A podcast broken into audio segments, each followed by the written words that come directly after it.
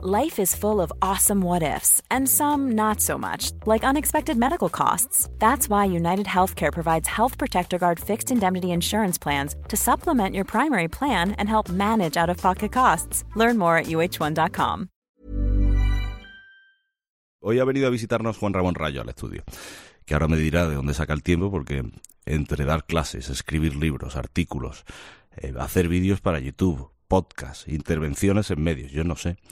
En fin, pero mira, para contarte de qué vamos a hablar, porque podemos hacerlo de muchas cosas, con nuestro invitado, antes quiero que escuchemos a uno de los tipos más inteligentes con los que yo me he podido cruzar en mi vida. Es increíble que hayan ensayado la vía de Marx fácil 60, 70 países, algunos durante 80 años como la USA, y que a todos les haya ido no mal lo siguiente.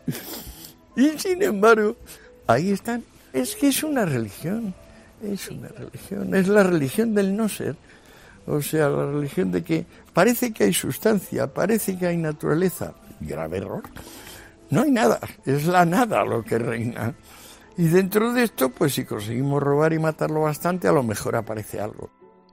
Esto decía Antonio Escotado cuando era preguntado por la figura de Karl Marx. Mire, tanto el manifiesto comunista como el capital han tenido una gran influencia política y económica en muchos países y sobre millones de personas. Sí es cierto que con la caída del bloque soviético el capitalismo se ha impuesto, ¿verdad?, en casi todo el planeta y eh, el comunismo ha terminado por convertirse en un proyecto fallido. Eso sí, simplemente hay que echar un vistazo rápido al tablero político para asegurar que algunas de sus ideas no han desaparecido. Cotado también repetía mucho eh, que la única manera de, conocer es hacerlo históricamente, ¿no? que lo único que nos ayuda a borrar la ignorancia es la historia.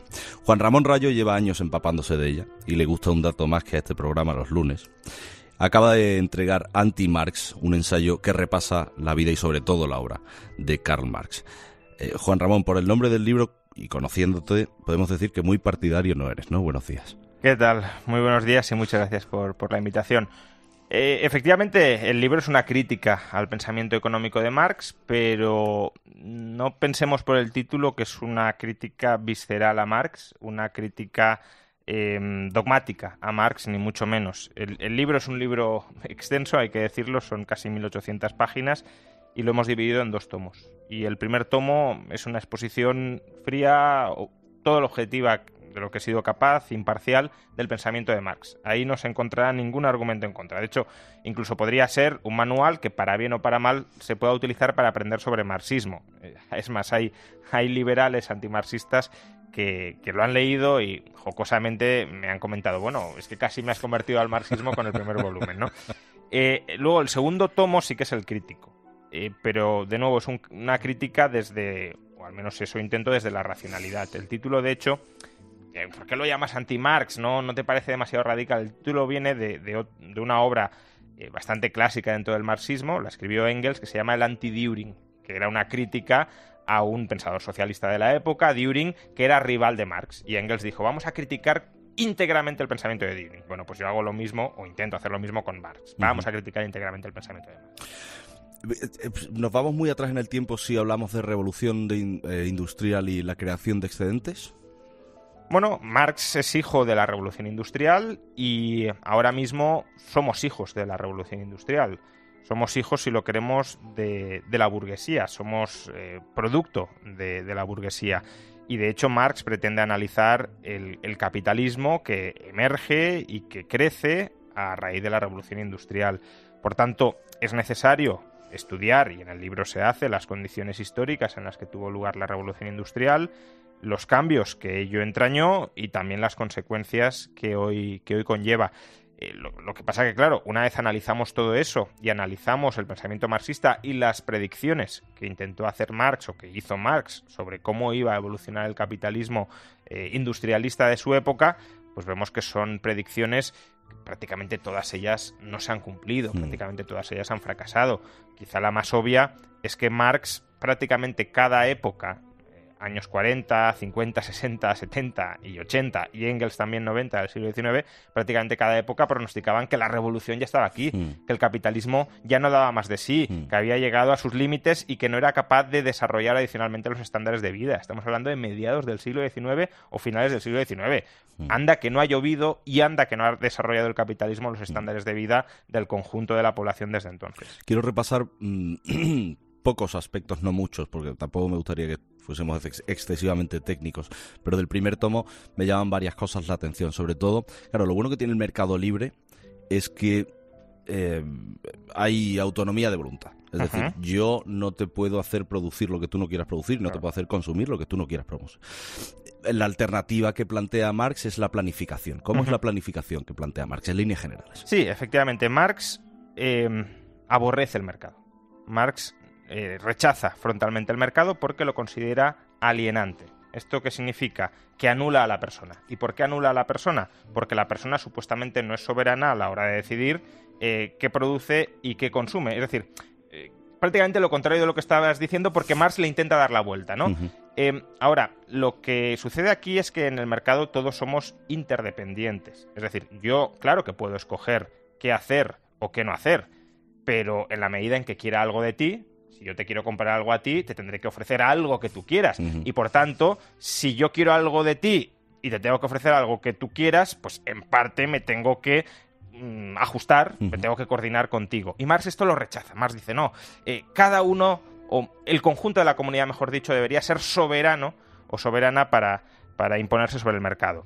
Entonces, eh, la planificación por la que aboga Marx, aunque es verdad que él nunca llega a desarrollar una teoría muy, muy sistemática de cómo sería el socialismo, pero más o menos lo que se deja entrever es que la comunidad en su conjunto planificaría qué producir y por tanto decidiría también para quién producir. Marx llega a decir que en la etapa final del comunismo, de cada cual según sus capacidades, que tú eres bueno haciendo esto, pues te dedicarías a hacer esto si quieres y a cada cual según sus necesidades. Es decir, que si yo necesito tal cosa, la comunidad me la brindaría. Pero fijémonos que ese proceso politizado de la economía, ese proceso politizado de decidir qué producir, y cómo producir y para quién producir, es un proceso que anula, ahí sí, la libertad individual, como hmm. decías, de una manera absoluta. Eh, si yo soy una minoría y la comunidad política me quiere asfixiar, la comunidad política me podría asfixiar. Un, ejemplo muy claro sobre esto, que además lo menciona Hayek en Camino de Servidumbre, eh, prácticamente 75 pues, años después ¿no? del capital. Em, imaginemos que eh, un Estado tiene el monopolio de la producción y distribución de papel. ¿Cómo garantizas ahí la libertad de prensa?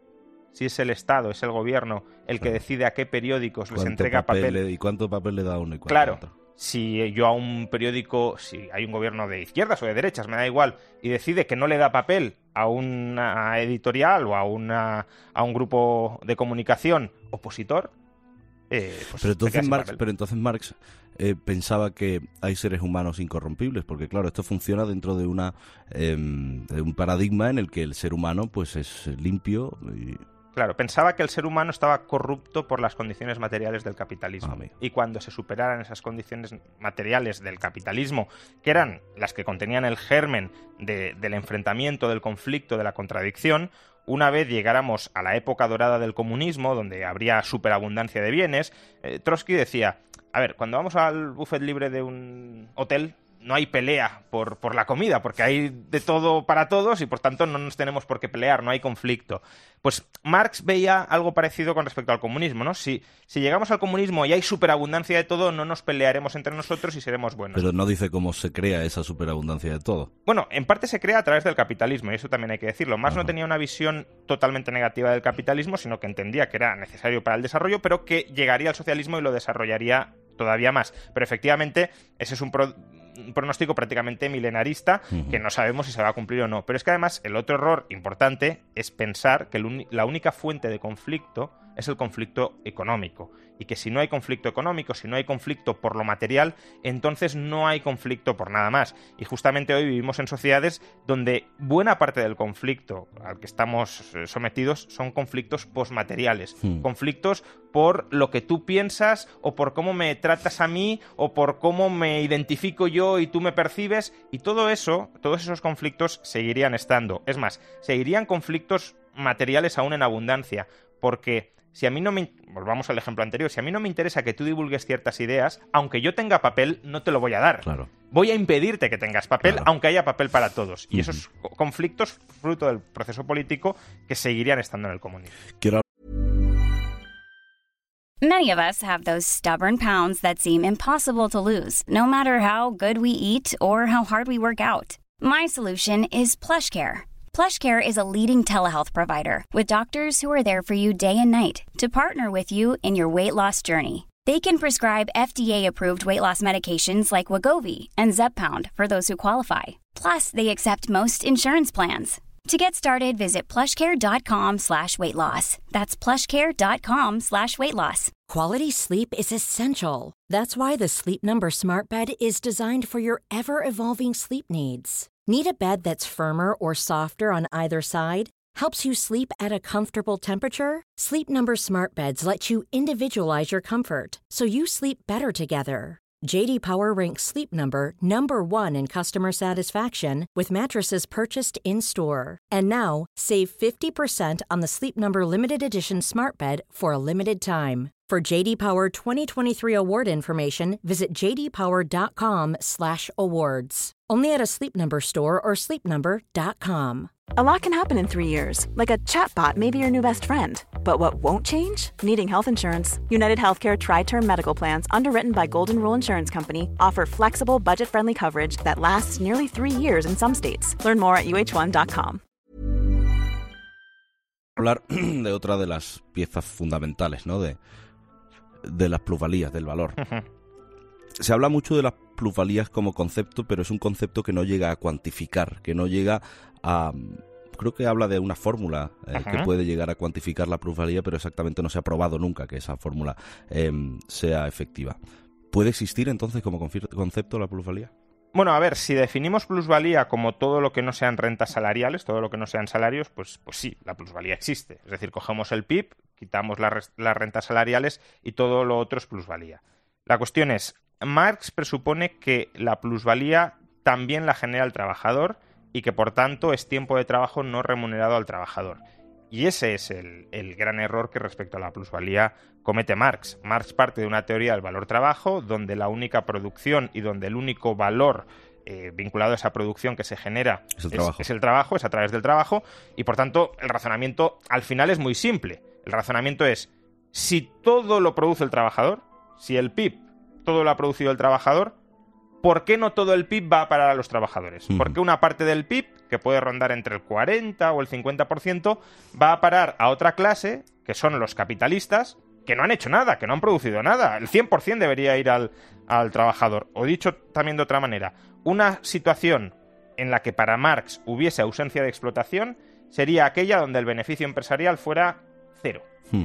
Todo beneficio empresarial superior a cero en términos generales, y, estoy excluyendo eh, los salarios por gestión de, empresas, eh, toda situación empresarial donde los beneficios empresariales sean positivos para Marx es explotación. Lo que no ve Marx es que el valor, la producción no surge únicamente del trabajo como tal, sino también de la provisión de financiación, y eso es hmm. lo que hace el capitalista, de, de, la espera y del riesgo que se asume para producir de una determinada manera a través del trajo, Em, y esa financiación la proporciona el capitalista y por tanto el capitalista genera valor. No tiene en cuenta el ahorro, tampoco la, diferenciación entre la calidad de empleo de un trabajador y otro, pero bueno, nos podríamos detener ahí mucho, Juan Ramón, déjame que, veamos otras cosas. Por ejemplo, tengo aquí apuntado, que, lo veía ayer, em, Nietzsche dijo que decía de los comerciantes que ejercían la actividad más noble del futuro, ¿se equivocó? Bueno, yo creo que el comercio ennoblece mucho más de lo que mucho más de lo que se suele pensar. A veces se suele decir que la actividad mm, cívica por excelencia en nuestras sociedades es, es votar, que votar es lo que nos convierte en ciudadanos y lo que permite que una comunidad política permanezca unida. Bueno, yo creo que hace mucho más por la comunidad política, que hace mucho más por la convivencia, que hace mucho más por el bienestar. El panadero que cada mañana coloca pan a la venta eh, puntualmente y que nos permite que vayamos a la panadería y que podamos comprar el pan que queremos que no el hecho de que vayamos a votar o dejemos de ir a votar. Hmm. Eh, yo ya lo he dicho muchas veces, yo no voto por diversas razones y, creo que mi contribución a la comunidad política eh, va mucho más allá de si voto o de si no voto. De hecho, la gente, si no lo digo, no sabe si estoy votando o no. Por tanto, mi contribución a la comunidad política la reconocerá o la rechazará por otras circunstancias distintas a esta. Por tanto, el comercio es civilización. El comercio permite que las personas cooperen por mecanismos distintos a la violencia. El comercio es yo mejoro tu vida para que tú mejores mi vida. Y por tanto es eh, simbiosis frente a parasitismo. Em, hablábamos antes de, abrir los micrófonos, te hablaba sobre la diferencia entre lo complejo y lo simple. Lo simple es imaginación y lo complejo realidad. Y te lo decía porque, claro, he visto hilos en los que han intentado eh, voy a demostrar por qué el libro de 1770 páginas al que ha dedicado cinco años de su vida Juan Ramón Rayo está en lo, no está en lo correcto. ¿Por qué te, te digo esto? Porque claro, parece que el discurso político tan importante en nuestro día a día se ha simplificado hasta tal punto que mm, no nos sorprendemos, o cierta parte de la gente no se sorprende cuando Íñigo Errejón sale el otro día en el Congreso y dice que la soberanía popular reside en, en el Parlamento, ¿no? Y se olvida de los tres poderes que emanan del, del pueblo. ¿Qué te parece la deriva a la que nos llevan también las redes sociales, el mundo en el que vivimos, para mensajes tan importantes y tan cruciales en nuestro día a día? Bueno, yo creo que, aunque ahora las redes sociales quizá ponen de manifiesto esa simplificación de ese simplismo de, argumentos complejos, eso siempre estaba así, eh, siempre estaba ahí. Es una herramienta política de manipulación de masas muy clara.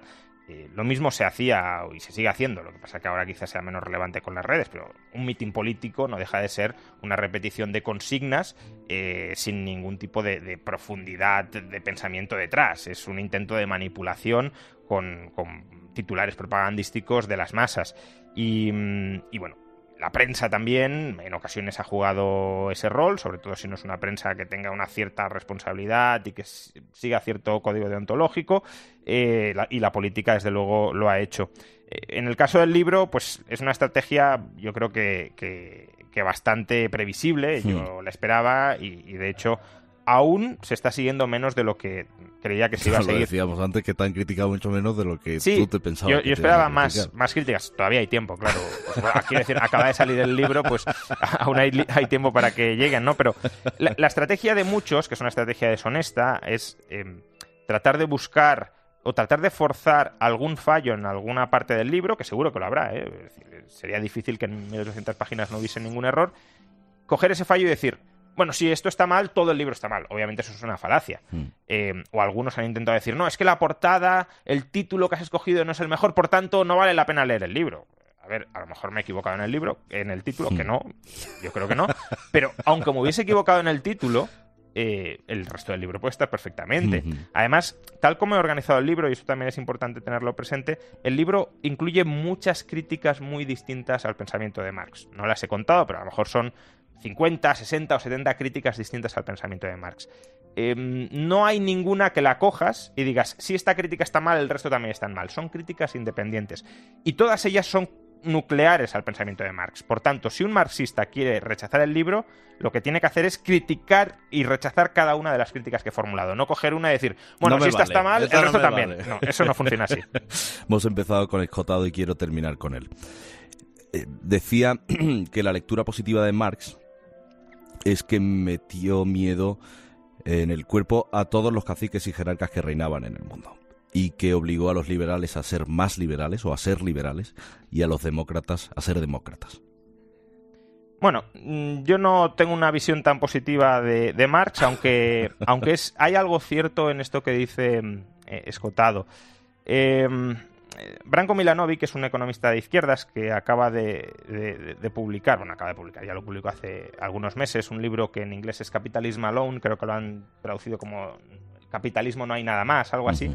Eh, pues se sumaba un poco a la tesis que tú mencionabas al principio. Bueno, después de caer el bloque comunista, solo queda el capitalismo, incluso en China es un modelo capitalista, por tanto el capitalismo es, hegemónico, no hay ningún modelo comunista actualmente. Bueno, esa es otra que nos podríamos meter, que si China es un modelo eh, capital, bueno, comunista, como muchos dicen, y que ha triunfado por ello y tal y cual. Y luego eh, Es otra línea de debate. Según Milanovic, que es un economista de izquierdas, China es un modelo capitalista alternativo, pero es capitalismo. Entonces Milanovic dice, ahora bien, los sistemas comunistas sí sirvieron para una cosa y es para hacer una limpia de todo el sistema feudal y todo el sistema oligárquico previo y a partir de esa tabla rasa permitir que florezca en países que todavía eran feudales el sistema capitalista para mejor o para peor, pero para que florezca el capitalismo. Es decir, que al revés de lo que decía Marx, para Milanovic no es tanto que el capitalismo sea una vía para el comunismo, sino que más bien el comunismo ha sido una vía en determinados países mm. para el capitalismo. Y bueno, eso puede tener cierta base, aunque también hay que decir que no era necesaria toda la masacre y toda la devastación que generaron los regímenes comunistas para lograr esto. Y tenemos ejemplos. Taiwán, por ejemplo, al lado de China, es un país que también fue una dictadura, que también tuvo que hacer frente a Japón también. a Japón, a los restos feudales, eh, y hizo la transición hacia hoy día una democracia liberal, mucho más próspera que China, que ha crecido más que China, y, y, por tanto no hacía falta pasar ni muchísimo menos ni por el gran salto adelante, ni por la revolución cultural maoísta, pero bueno, se pasó y eso tuvo efectos de hacer una limpia eh, de, todo lo que había previo, claro. Juan Ramón, sabes que ha sido un placer tenerte y conocerte en persona. ¿eh? eh placer ha sido mío. Usted que nos escucha, bueno, tiene temas por doquier. Es que no creo que no hayamos pasado ni por el 5% de, de lo que incluye No, el libro es muchísimo más amplio, pero bueno, se han tocado temas bastante nucleares. Juan Ramón Rayo, eh, muchísimas gracias por venir. Nada, a ti por la invitación.